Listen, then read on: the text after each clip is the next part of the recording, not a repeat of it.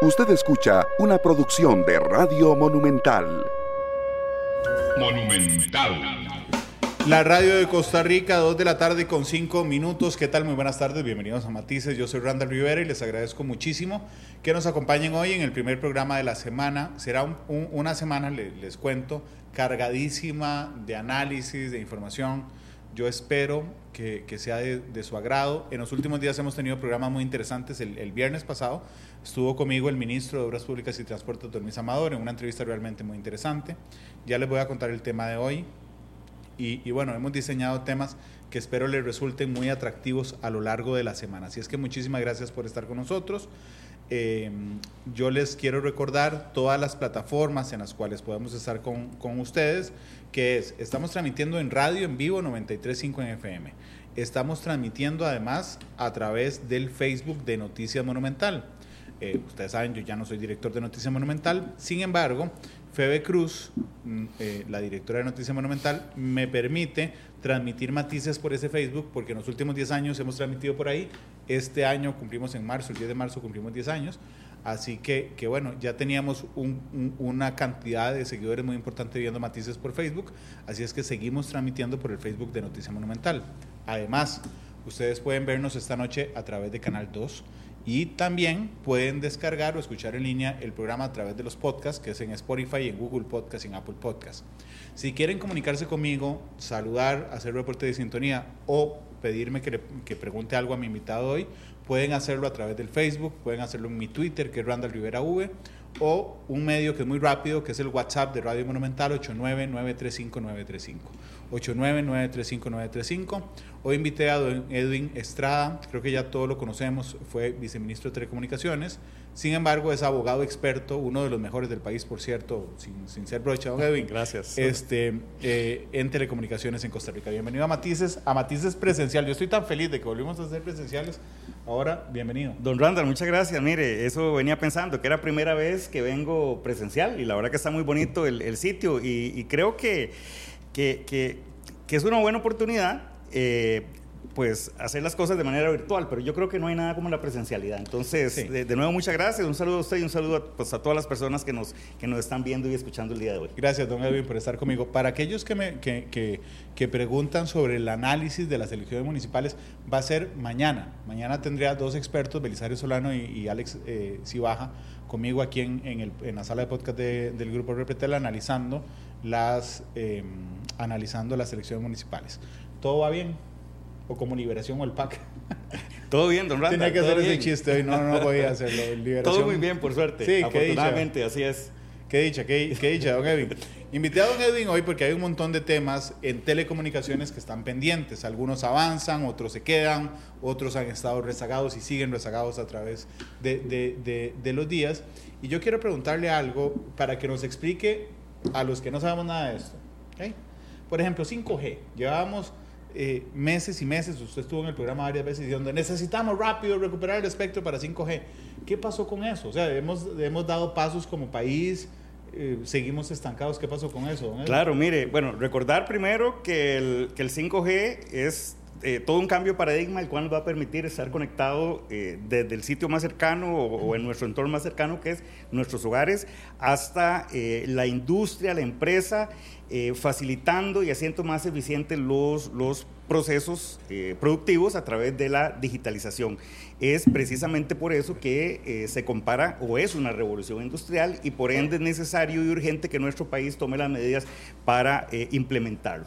Entonces, cuando hablamos de implementación de 5G, hay que tener en mente varias cosas que son muchos los actores también que intervienen en este proceso y que no es solamente poner a disposición las redes de telecomunicaciones, que en su gran, eh, en gran medida es responsabilidad de los operadores, que son quienes despliegan las redes, pero tenemos también que hacer otras acciones.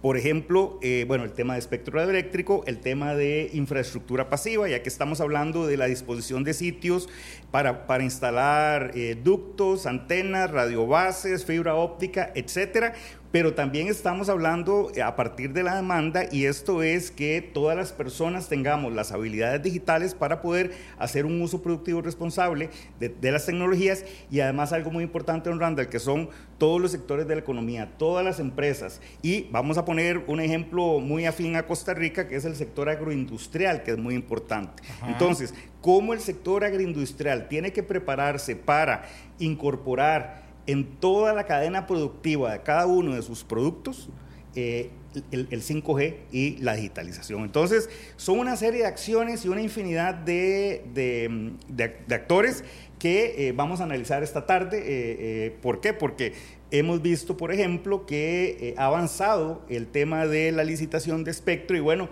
usted ahora recordaba cuando yo eh, muy insistente repetía la recuperación de espectro. Bueno, ya se ha recuperado algún espectro o la mayor eh, cantidad de espectro posible para poder sacar la licitación, que ya también está en marcha. Entonces, esta, esta recuperación de espectro se viene dando desde hace, desde 10 años, desde hace 10 años. ¿Por qué? Porque, por ejemplo, con la transición a la televisión digital, Recuperamos bandas de espectro que van a, ser, eh, van a servir por sus características técnicas para eh, zona, zona eh, rural, por ejemplo. Luego se vienen y se recuperan otras bandas que se conocen como medias también, que van a servir en zona, en zona urbana.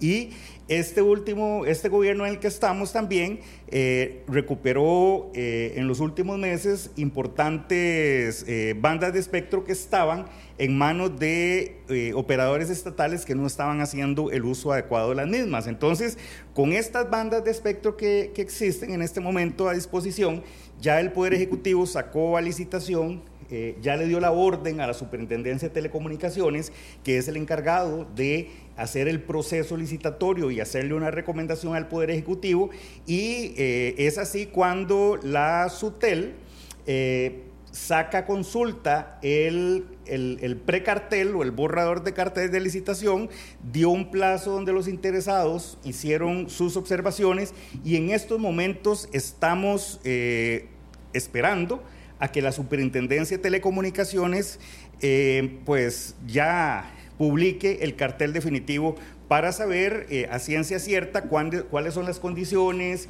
eh, cuáles son los requisitos que tienen que cumplir los, posibles oferentes, eh, cuál es el precio, cuál es el proceso de licitación, etcétera.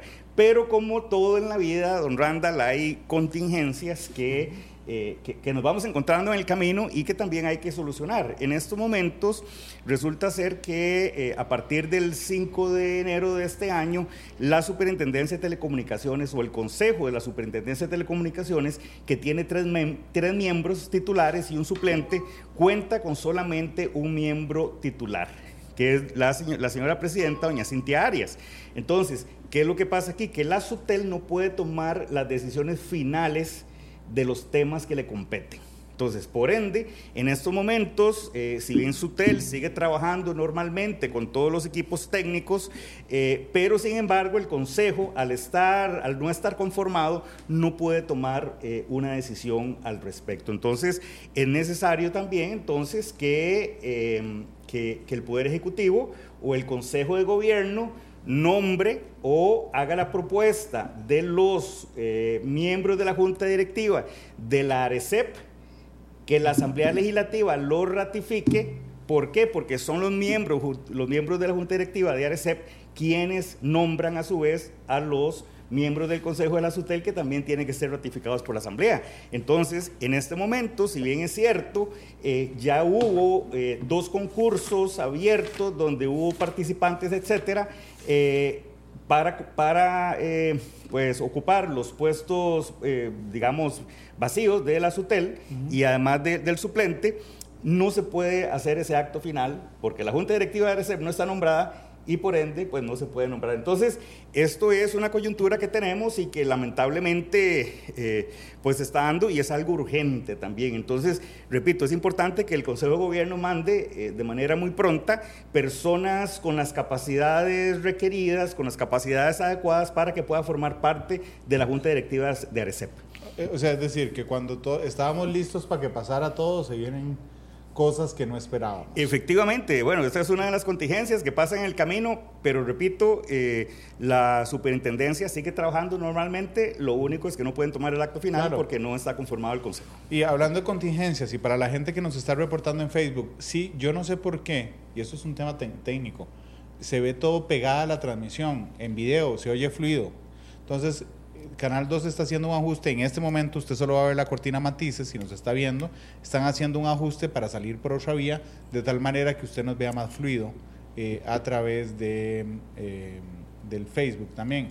Entonces, eh, a Canal 2, que yo no sé si podemos, si podemos salir por Zoom, que es donde está, les estoy mandando la señal también, si podemos salir por Central Técnica, que es donde vi que estábamos un toque eh, congelados, pero gracias a las personas, a Humberto Zúñiga que nos saluda desde New Jersey. Es que yo no sé cuándo me están vacilando, cuándo no, porque desde que Edwin estaba sentado aquí hoy me dicen, estoy viendo a Randall entrevistando a Randall. Sí, tenemos algún parecido en, en la barba. Entonces alguien pone, estoy viendo doble en Facebook. Eh, entonces no sé si es que están vacilando por, por la barba y el pelo o, Vea, eh, don, Randall, no, no, no, es que, no es porque usted lo siendo, pero viera que yo viendo por allá digo, mira, eh, creo que... Usted está viendo el monitor y lo pensó, ¿verdad? Yo lo pensé, yo lo pensé. sí, sí, sí, yo también, yo también cuando me pusieron que estoy viendo doble, yo decía, ¿qué está pasando? Y no está, me estaban vacilando, que estaban viendo doble, este este, al aire. Esa es otra contingencia que estamos intentando eh, corregir. Y Jocelyn, que está en control de Canal 2, no sé si salís por, por, por, eh, por la señal de, de, Zoom, tal vez salga más fluida que la que estamos generando de Central Técnica. Vamos por partes. Entonces, si yo, porque sí, yo dije 5G como si fuera un tema, pero tiene razón usted.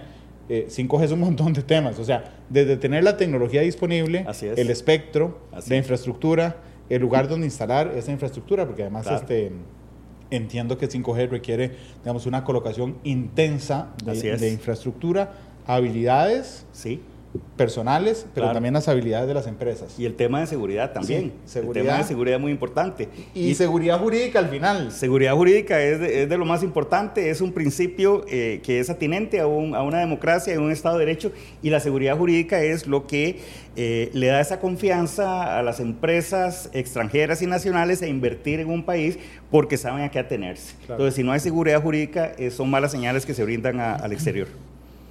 Respecto a la tecnología, vamos al, primer índice. Así es. Okay. El acceso a la tecnología, 5G. Aquí hubo una polémica importante, un debate eh, respecto a qué tipo de tecnología íbamos a usar. Costa Rica decidió finalmente cuál tecnología utilizar o cuál es, no, no, no sé si la palabra justa es tecnología, ¿no? ¿Usted me está hablando del reglamento? Sí. ¿Del reglamento de ciberseguridad? Sí, señor. Ok. No, no, no, de, ¿No? de 5G. Ah, ok, no, no, ya, ya le entiendo. digamos que, que, podríamos definir China o todo menos China. Ok, eh, ese es el reglamento de ciberseguridad. Ok, ese es el reglamento de ciberseguridad. Así es. Porque eso viene ahí. Ok, vamos a ver, eh, vamos a ver.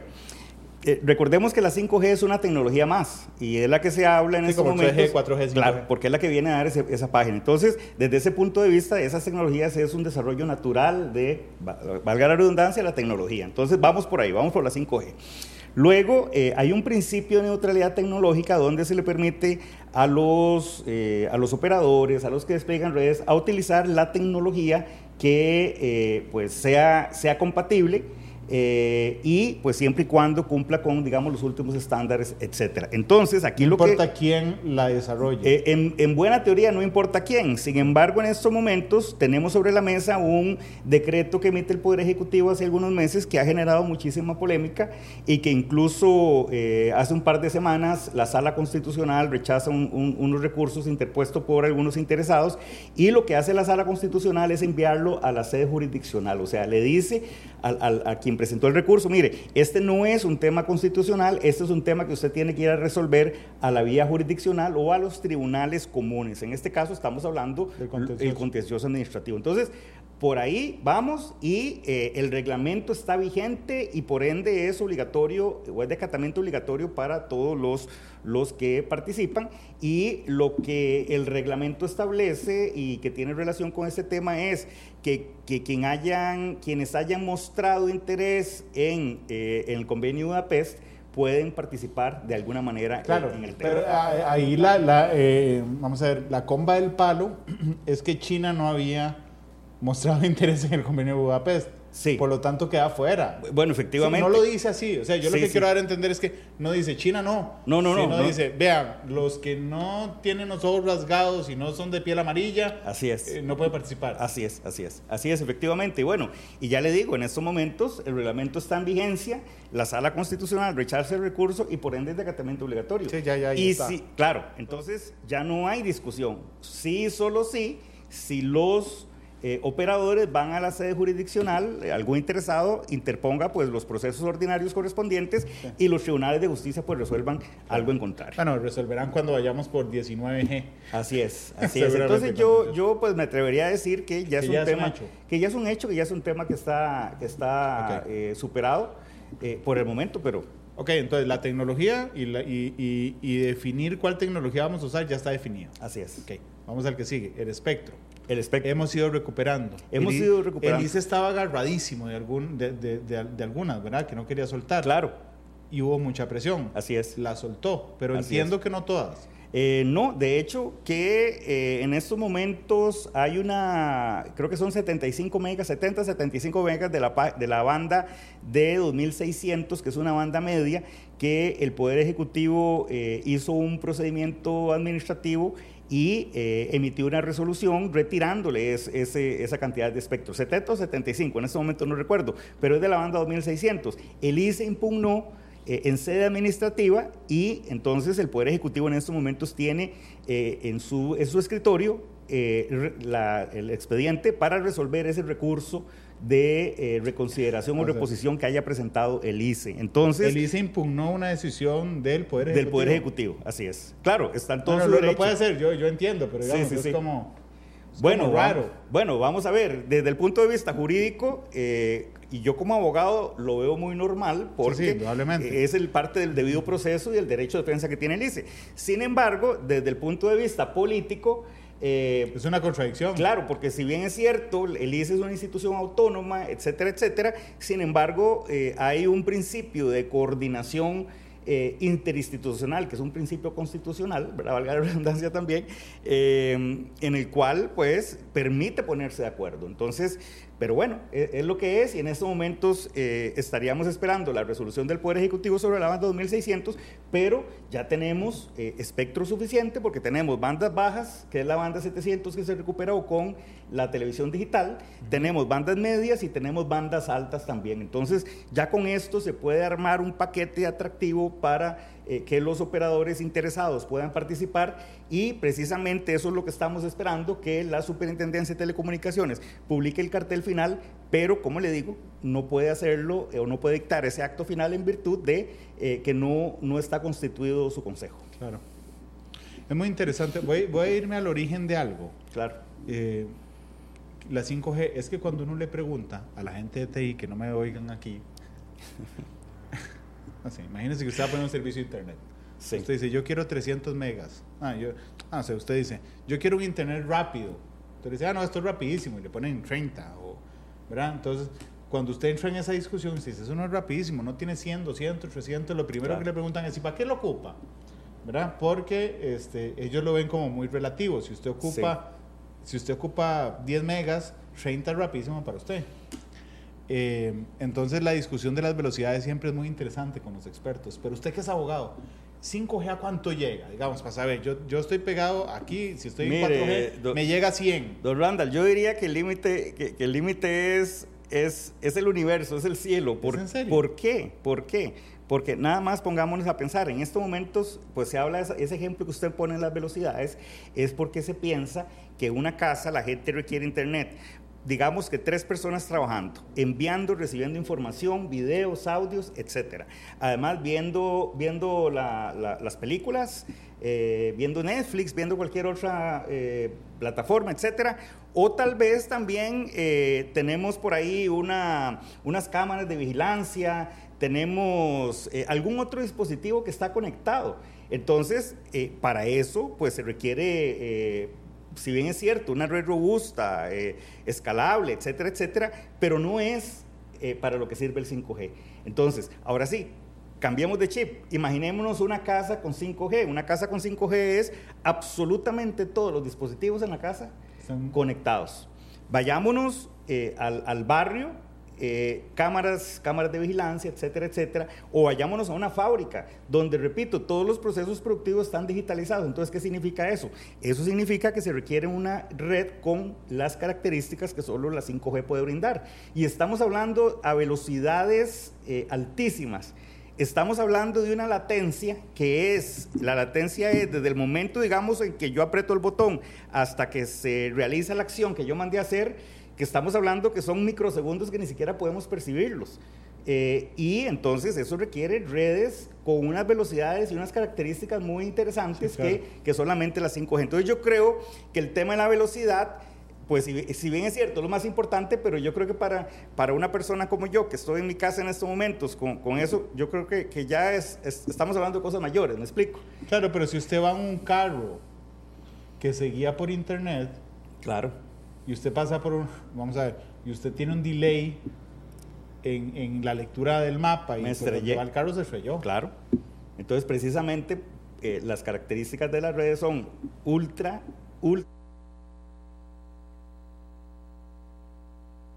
Sí, claro. Entonces, o si usted está operando, si usted está operando a distancia, claro. Decir, mira, el, el segundo que duró entre que yo di la indicación en el joystick y llegó al otro punto, de perforé un riñón. Claro, entonces, claro, eso es una ciencia ficción, pero eso ya no es ciencia ficción. Sí, sí. Eh, entonces, efectivamente, las velocidades son, son importantes. Entonces, digamos que vamos entonces al, segundo punto que usted mencionaba, o, que pusimos sobre la mesa, que es, bueno, ¿cómo hacemos para desplegar esa red? Ya tenemos, ya tenemos, la ya tenemos la tecnología y ya tenemos, el espectro. Ahora, ¿cómo bajamos eso a la casa? Ahora, para eso, por ejemplo, se requieren lo que son antenas o radiobases. Entonces, esa radio... Don Edwin, déme un segundo, perdón que lo interrumpiera, que falta de respeto. Es que me están diciendo en Facebook, voy a hacer una prueba un segundo. Ahora para eso... Este, eh, estamos tenemos un eco en Facebook. Necesitamos 5G para transmitir esto. Eh, definitivamente. este, chicos, hay un, hay un, no sé si en cabina está saliendo bien, pero en Facebook está saliendo en un eco. Entonces, voy a aprovechar una cosa, si me permite, voy a ir a la pausa.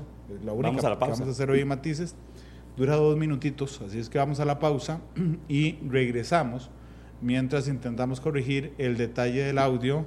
Vamos a ver. Una cosa, una cosa, sí, porque suena como si estuvieran narrando un partido de fútbol. Vamos a, a la pausa comercial, regresamos con más de Matices.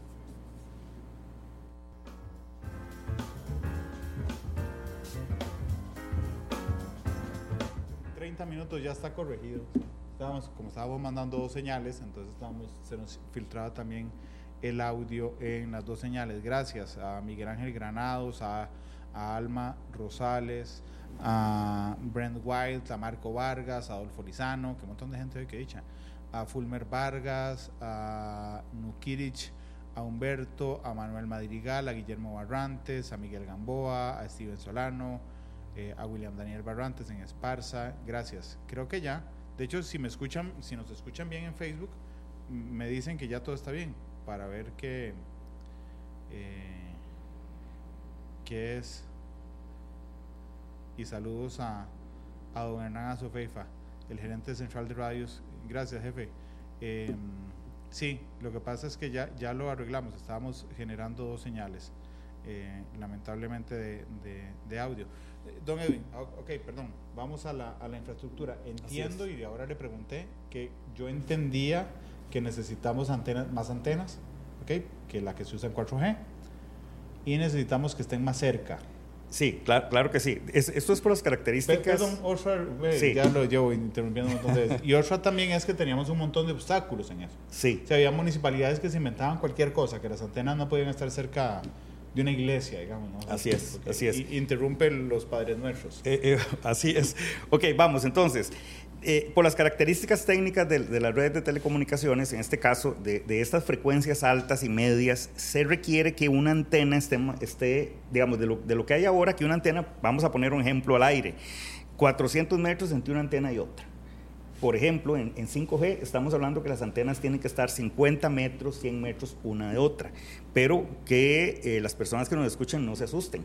No estamos hablando de, de, la antenota esa. de esos mamotretos gigantes de, de antenas, no, estamos hablando de radiobases, dispositivos que son más pequeños, que se pueden instalar en vallas publicitarias, en postes, en edificios, eh, eh, en puentes, en fin, mucho, mucha infraestructura que ya está construida se puede instalar ahí. Eh, entonces, efectivamente, se va a requerir más. Y precisamente para, para lograr esa seguridad que requieren las redes, esa rapidez y esa confianza que, que deben tener esas redes para que puedan funcionar, o sea, que no haya interrupciones en, eso, porque es, sería sumamente crítico por los ejemplos que pusimos anteriormente. Entonces, partiendo de eso y recordando todos los eh, barreras que el, el mismo Estado, porque lamentablemente ha sido el mismo Estado por medio de sus instituciones quienes habían venido imponiendo estas barreras. Entonces, eh, durante, eh, en mi época de viceministro, hicimos eh, una serie de modificación a reglamentos precisamente para incentivar el despliegue de infraestructura. Entonces, por ejemplo, modificamos reglamentos del, del INCOFER, del de, Ministerio de Ambiente y Energía eh, y algunos otros ministerios que también participan en, la aprobación de los permisos.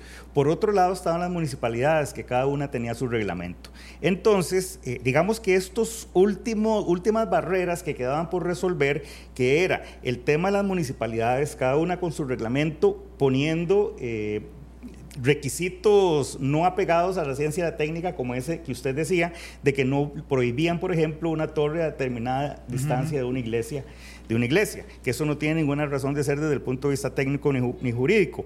Por otro lado, también teníamos que eh, las carreteras que el, Ministerio de Obras Públicas diseña y pues manda a construir, depende de los, de los distintos modelos de contratación administrativa, que no se estaban utilizando para tampoco incorporar es, estas especificaciones técnicas para poder instalar infraestructura. Y no solamente estábamos hablando de antenas y radiobases, estamos hablando de fibra óptica también, que es un elemento sumamente importante para poder desarrollar estas redes de quinta generación.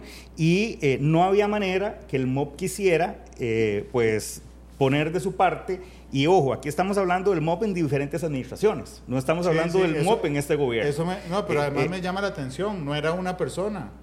No, es, es una institucionalidad que estaba, que estaba poniendo estas barreras. Entonces, luego, eh, la cosa es que hace, hace dos años eh, se presenta un proyecto de, la, de ley en la Asamblea Legislativa que acoge el diputado, el exdiputado Jonathan Prendas y que, lo, y que lo lleva hacia adelante y se aprueba en menos de un año en el que precisamente se resuelven todos estos problemas. Entonces, eh, pero este, este, esta ley hay que reglamentarla.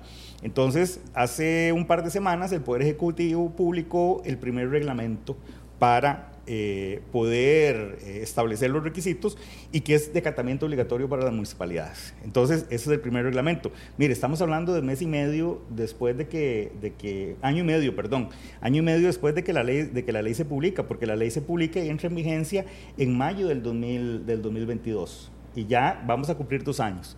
Y no es sino hasta ahora que el Poder Ejecutivo, el Ministerio de, del MISIT, el MISIT, eh, publica el reglamento. Pero lamentablemente, don Randall, y sigue el MOP, el MOP eh, como institución pues, inerte, porque ni siquiera el MOP ha sacado a publicación eh, para consulta pública el borrador de los reglamentos. Entonces, aquí pues reiterar el llamado que hago siempre al, señor presidente y al Poder Ejecutivo para que pues pongan de su parte y presionen al Ministerio de Obras Públicas y Transportes para que pueda sacar eh, oportunamente este reglamento.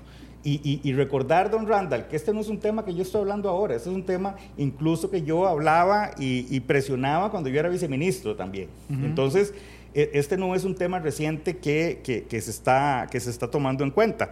Eh, luego hay dos, dos reglamentos más que tienen que ser emitidos por el Ministerio de Hacienda y que tampoco hemos visto ni siquiera los borradores publicados. Entonces, eh, desde el punto de vista de infraestructura eh, civil, digamos, infraestructura pasiva, faltan estos dos reglamentos. Ahora bien, viene la parte más complicada que es la implementación, porque yo quiero ver al Ministerio de Obras Públicas, ahora sí, en el diseño de una carretera, incorporando las especificaciones técnicas claro. de, de, de los temas de telecomunicaciones, porque la gente tiene que entender también que esto es precisamente para llevar infraestructura a todos los rincones del país, especialmente a las zonas rurales, donde ha sido muy difícil llevar eh, el Internet. Y creo que eh, todos estamos claros la importancia del Internet y eh, qué pasa si no tenemos Internet, que quedamos en brecha y perdemos eh, muchas oportunidades y quedamos en desventaja eh, con respecto pues, a competidores o respecto a las demás personas que sí tienen. Entonces, eh, repito, un llamado urgente a las autoridades para que se puedan publicar estos reglamentos en el menor tiempo posible. Otra cosa que tiene que hacer el MISID, aprovechando en el marco de las nuevas autoridades municipales que fueron electas el día de ayer y que entrarán a trabajar el primero de, de mayo, de este año, es importante esa labor de concientización que tiene que hacer el Ministerio de Ciencia, Tecnología y Telecomunicaciones para que las nuevas autoridades municipales entren sabiendo qué es lo que deben hacer, pero sobre todo qué es lo que no deben hacer porque lamentablemente, repito, eh, veíamos cómo eh, muchos eh, funcionarios municipales se inventaban requisitos donde no existían, por ejemplo. Entonces, ese es un tema importante sobre infraestructura pasiva. Porque, repito, podemos tener el espectro, pero si no tenemos infraestructura pasiva, no, vamos a tener el despliegue de las redes. Y ahora pasamos al, a la otra parte, que es desde la, desde la demanda. El Internet no es un fin en sí mismo, el Internet es para algo. Y en este caso, con el 5G y, con las redes de última tecnología, es precisamente para digitalizar todo el entorno y entonces aquí es donde tenemos que eh, lograr que todas las personas y todos los sectores productivos puedan incorporar la digitalización en todos sus procesos. Y entonces aquí, eh, lamentablemente, si nosotros revisamos el Plan Nacional de Desarrollo de las Telecomunicaciones, que es la política pública que emite el MISIT, eh, ellos eh, a, finales del año antepasado o a principios del año pasado, no preciso la fecha exacta, pero se presenta el Plan Nacional de Desarrollo de Telecomunicaciones, el cual carece de política pública dirigida a la creación de habilidades digitales. Entonces, lamentablemente, el, Estado costarricense no eh, tiene metas, acciones para lograr eso. Entonces, le va a tocar en este caso a las eh, instituciones públicas, a los diferentes sectores, hacer el esfuerzo para eh, poder adquirir esas habilidades sin, eh, el, sin el apoyo del Estado costarricense, que es lo que debiera hacer. Y por otro lado también, las capacidades en las personas también. Vemos, por ejemplo, y revisamos el Plan Nacional de Desarrollo de Telecomunicaciones y no vamos a encontrar una política pública para creación de habilidades digitales. Y vemos, eh, por ejemplo, que el Estado rescinde el contrato con la Fundación Omar Dengo, que yo le voy a decir una cosa, yo estoy de acuerdo con eso. Yo estoy de acuerdo porque era dinero público que se estaba manejando por una fundación privada que para mí no era lo correcto. Debía hacerlo directamente. Entonces, digamos que yo aplaudo la, decisión de este gobierno de, quitar el contrato con, con la Omar Dengo, pero no tiene un plan B. Ese es el problema que yo veo, que no tiene un plan B. Porque dejaron un vacío, entonces ahí es donde algo que, era bueno, digamos, o que era mejor, de, eh, eh, llegamos a un momento donde, donde, donde no hay un plan B para eso y eso es lo que no puede ser. Pero hay que tener mucha fe en eso de que el Estado en algún momento además genere política pública. Yo le contaba al, al, ministro de Obras Públicas y Transportes el, el, viernes que estuve aquí en Matices, mi hijo acaba de cumplir 18 años. Entonces, este, de está desesperado por hacer los trámites de la licencia. Entonces me dijo, papi, es que necesito que me lleves. Digo, por Dios, parece que no estás en el siglo XXI. Como que me lleves, metete a internet y ahí lo haces.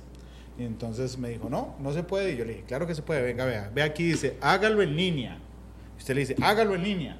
El primer requisito para hacerlo en línea dice, tiene que ir a la oficina del COSEBI a registrar el correo electrónico al cual usted lo va a hacer después usted en línea.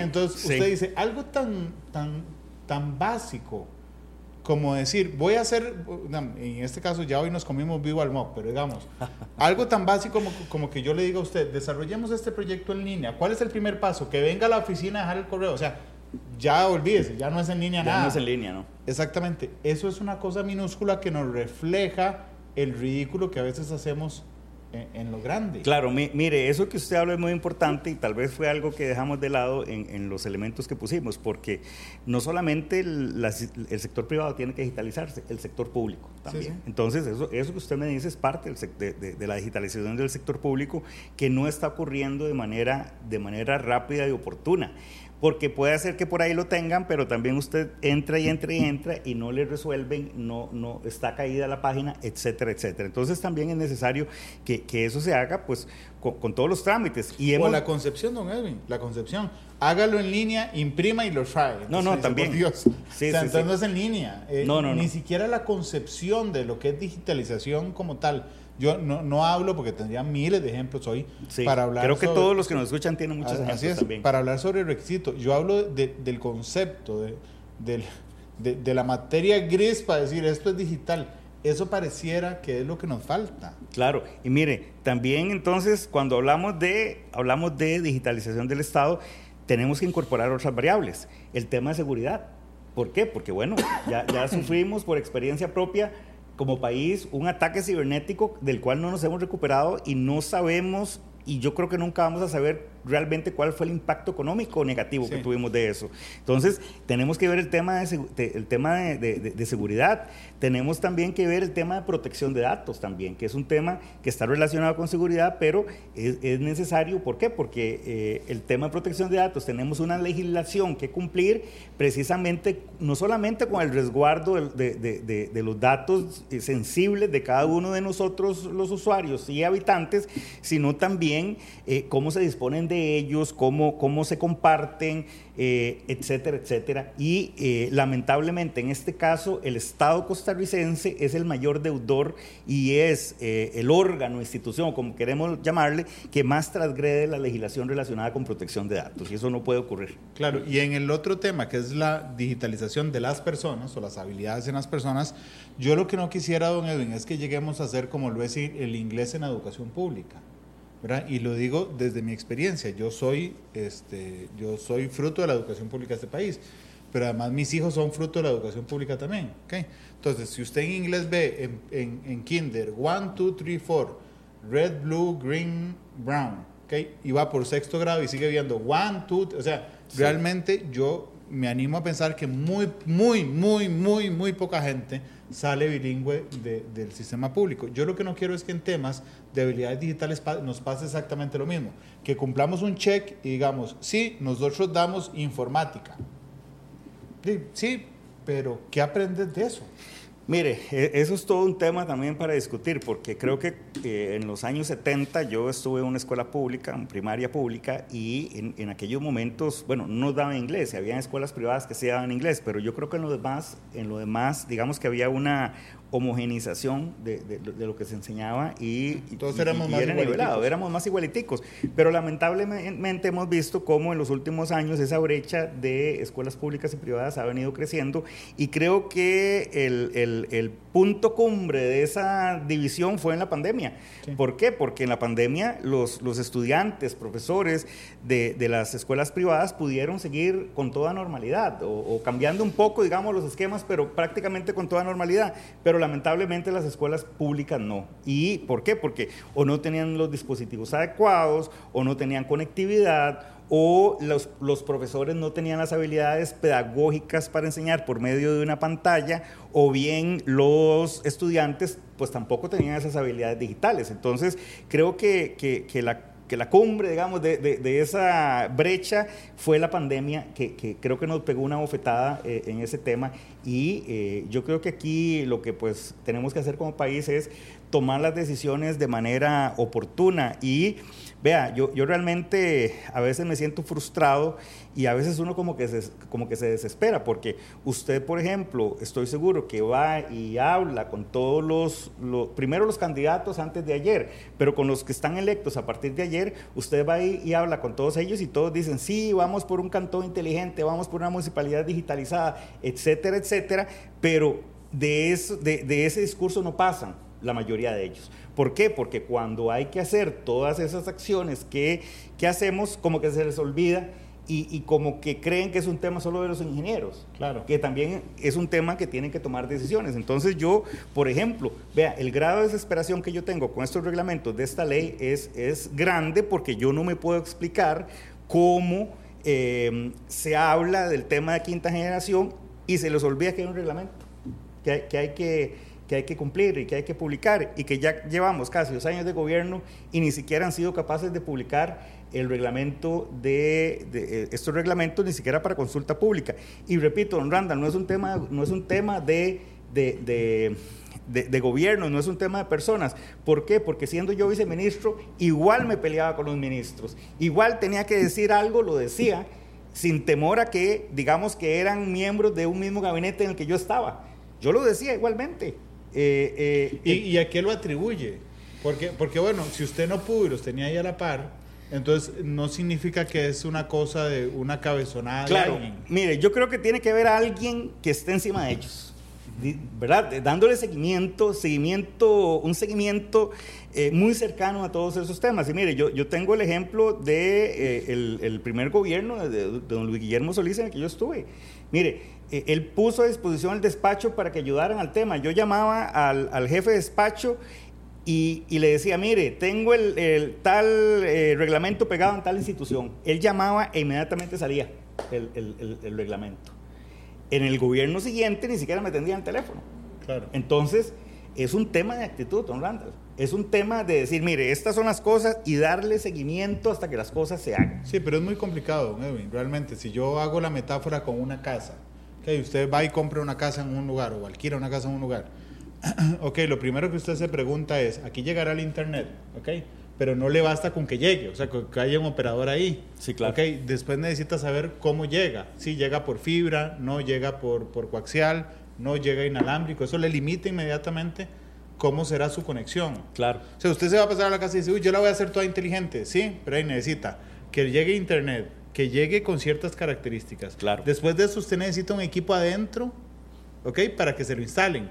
Después tiene que comprar los dispositivos para hacerla inteligente. Así es. Y después tiene que aprender a usar los dispositivos, porque si no, no llega al final. Claro, digamos que todo es un proceso, ¿verdad? Así es. Todo es un proceso, eh, y yo pongo como ejemplo el, el, teléfono celular que tenemos hoy, que en el 94 los primeros celulares que llegaron a Costa Rica eran solo para hacer llamadas y hemos visto cómo poco a poco hemos ido aprendiendo, etcétera, etcétera. Todo es un proceso, pero hay que empezar a hacerlo y hacerlo rápido y de manera, de manera oportuna. Y otra cosa, yo creo que una ventaja también ahora es el Internet satelital, que en los últimos días, eh, meses, eh, ya hay dos empresas que están dando ese servicio también y que es muy útil. ¿Por qué? Porque llega a... Eh, a todo lado. Llegan a todo lado y llegan a sitios donde, donde llevar Internet por fibra es sumamente caro.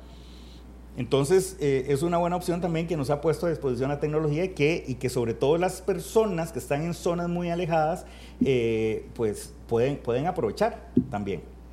Gracias a Teresa Pérez. Eh, ayer cumpleaños, entonces Teresa Pérez dice feliz cumpleaños a Randall. Gracias, Teresa, muy amable.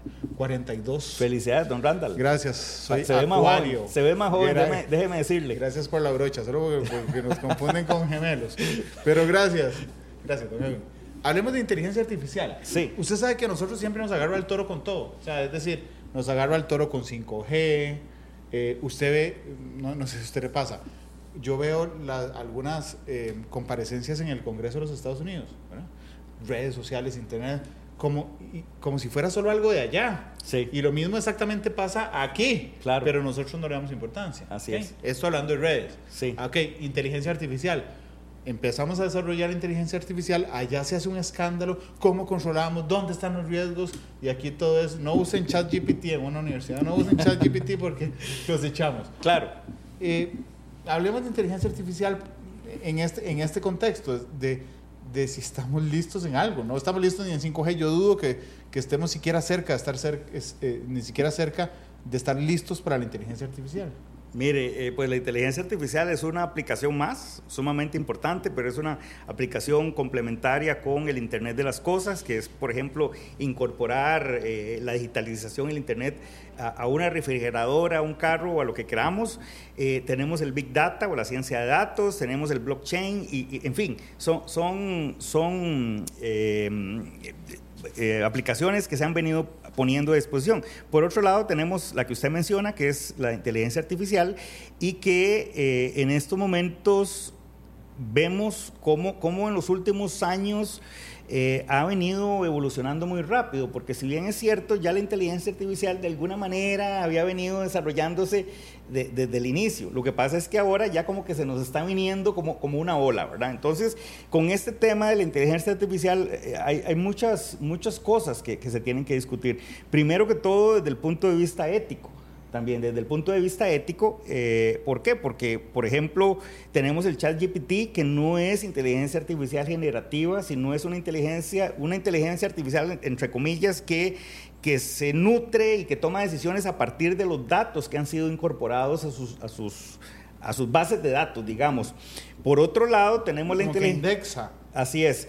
Por otro lado, tenemos la inteligencia artificial que es generativa o que va a ser generativa, que es aquella que a partir de toda la, información que uno le incorpora, ahí eh, pues puede generar cosas nuevas que nadie que nadie como había si tomara decisiones. Así es como, si tomara decisiones. Este es el contexto esto es todo lo que usted sabe tome la mejor decisión respecto a eso claro entonces aquí viene un componente ético muy importante porque se dice mire bueno la inteligencia artificial va a sustituir al ser humano y, bueno, entonces aquí es donde empieza ese tema ético, ¿verdad? Eh, y ponemos ejemplos.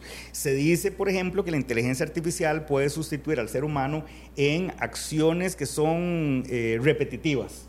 Eh, sumas, restas, análisis, etcétera, etcétera, pero ya la toma de decisiones final tiene que ser eh, tomada por el ser humano porque la el, el, ser humano tiene algo que la inteligencia artificial no tiene, y que es ese poder, digamos, de decidir eh, con base en valores y principios lo, lo, que es el bien, el mal, lo que es el ser, lo que es el deber ser. Eh, y, y, que eso la inteligencia artificial no lo tiene. Y yo creo que nunca lo va a llegar, porque nunca lo va a llegar a tener, porque en el momento en que lo llegue a tener, eso significa que el, que que el ser humano fue capaz de crear una mente, digamos, eh, y, bueno, digamos, para los que son religiosos, podríamos convertirnos en Dios al, poder crear. Y yo no creo que tengamos la capacidad eh, técnica, eh, científica para lograr eso. Digo yo, no, no sé, dentro de 300, 400 años, cuando ya no estemos, pero, pero por el momento yo creo que no. Entonces, por ejemplo, y, y, pongamos un ejemplo claro, el uso de la inteligencia artificial en la toma de decisiones judiciales. Eh, el juez, vamos a poner la inteligencia analice el caso y llegue a un veredicto. y que resuelva. Eh, no, lo que se recomienda es que se utilice la inteligencia artificial para los procesos y que sea un juez el que tome la decisión. Igualmente, un médico, y, se dice que eh, no es que la inteligencia va a sustituir a los médicos, no, no, a quien va a sustituir es aquellos médicos que no utilizan la inteligencia artificial. ¿Por qué? Porque eh, muchas veces para los análisis, o, para los análisis es mucho más rápido que, un médico, que la mente humana, porque las computadoras y tienen la capacidad de hacer un análisis sumamente rápido que tal vez los humanos no tenemos. Entonces, aquí lo importante es que tengamos esa capacidad de apoyarnos en estas tecnologías para tomar decisiones y, eh, voy a decir algo muy romántico, pero para, para poder vivir mejor como, como seres humanos. Sí. Un día estos vi, nunca la había visto, no sé si la ha visto usted. Odisea en el espacio. Ah, esa es la de la, que empieza Kubrick. Sí, sí, viera que, viera que no, viera que la he empezado a ver y he visto el final, pero me aburre mucho. ¿Se aburrió? Sí, sí. sí. Vamos a ver. Sí, sí, sí, también. Yo, yo, lo entiendo. Yo necesito algo que sea más movido. No, no, y, ese no es movido. ¿okay? Pero digo, por cultura general, un día eso mi hijo me dijo, ¿has visto Odisea en el espacio? Y dije, no, no, no, no. Y bueno, me sentí a verla. Pero, y, digo, para los que les gusta el cine y las cosas diferentes, esa película es muy buena desde la puesta en escena. Pero lo que le iba a decir es que a mí realmente me quedó muy marcado el mensaje y por eso me asombré no haberla visto antes eh, hemos avanzado un montón en teoría, en tecnología, ¿verdad? Y entonces logran darle a una computadora que es perfecta, que nunca ha fallado, en su, eh, digamos, no ha fallado en su historia, siempre toma la mejor decisión. Entonces han cedido en la computadora la toma de decisiones. ¿eh? Hay un momento en que la computadora dice que la mejor decisión es dejar de hacerle caso a los humanos. Y entonces toma la mejor decisión. Toma el control. Toma el control de todo. Esa, esa es la gran, la, la gran paradoja de, de, de, la película. Entonces, cuando lo quieren, cuando le piden que desactive, él dice, no, la mejor decisión es no hacerle caso a usted, no voy a desactivarme. Eh, eso es, ese, es, ese es el riesgo ético, digamos, me parece a mí. Sí, claro. Eh, hacia el que vamos. Ojalá sepamos aprovecharla. Yo lo que dudo en Costa Rica es que, pues, insisto, como siempre nos agarra el toro, no logremos aprovecharla. Claro, y, y, hay otro tema, que, que, regular ese tipo de cosas es, digamos, muy complejo. ¿Por qué? Porque la tecnología avanza tan rápido. Que es muy futurista. Claro, y hay tantos elementos tal vez que nos puedan sorprender y que no, tomamos que no podemos tomar en cuenta porque no lo sabemos, entonces digamos que es muy complejo. Sin embargo, por ejemplo, en la Asamblea Legislativa hay dos proyectos de ley para regular el tema de, de, inteligencia artificial. Y bueno, ¿qué es lo que regulan, por ejemplo, las legislaciones de inteligencia artificial de, de otros países? por ejemplo, este tema de la toma de decisiones, eh, cómo se recopila los, los datos con los que se nutren esa inteligencia artificial, quiénes son, porque a final de cuentas, si nosotros nos ponemos a ver eh, en estos momentos con el chat GPT, quienes introducen esos datos son seres humanos y no sabemos quiénes son, no sabemos quién, qué piensan, qué ideología tienen, e, etcétera, etcétera. Entonces, todo eso hay que tomarlo en cuenta también a la hora de, esto. Y, ya le digo, son dos proyectos que están en la, en la Asamblea Legislativa que eh, no sé si se van a, convertir en ley, pero, pero sí lo que va a ser muy interesante, don Randall, es la discusión que se va a generar a partir de ellos, porque esos temas hay que discutirlos. Esos temas hay que discutirlos desde, todos los, desde todas las perspectivas, desde la perspectiva ética, la perspectiva científica, tomando en cuenta absolutamente todo. La seguridad, el derecho humano.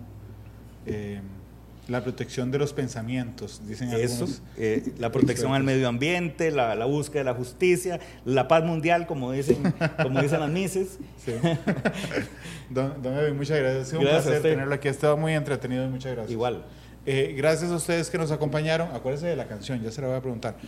En una hora estará disponible el podcast, Spotify, Google Podcast y Apple Podcast. Mañana, 2 de la tarde, dos exdiputados, analistas políticos con, con amplia participación, además muy activa en partidos políticos, Alex Ibaja, dentro de Liberación Nacional, eh, analista legislativo, estará con nosotros aquí hablando de las elecciones municipales.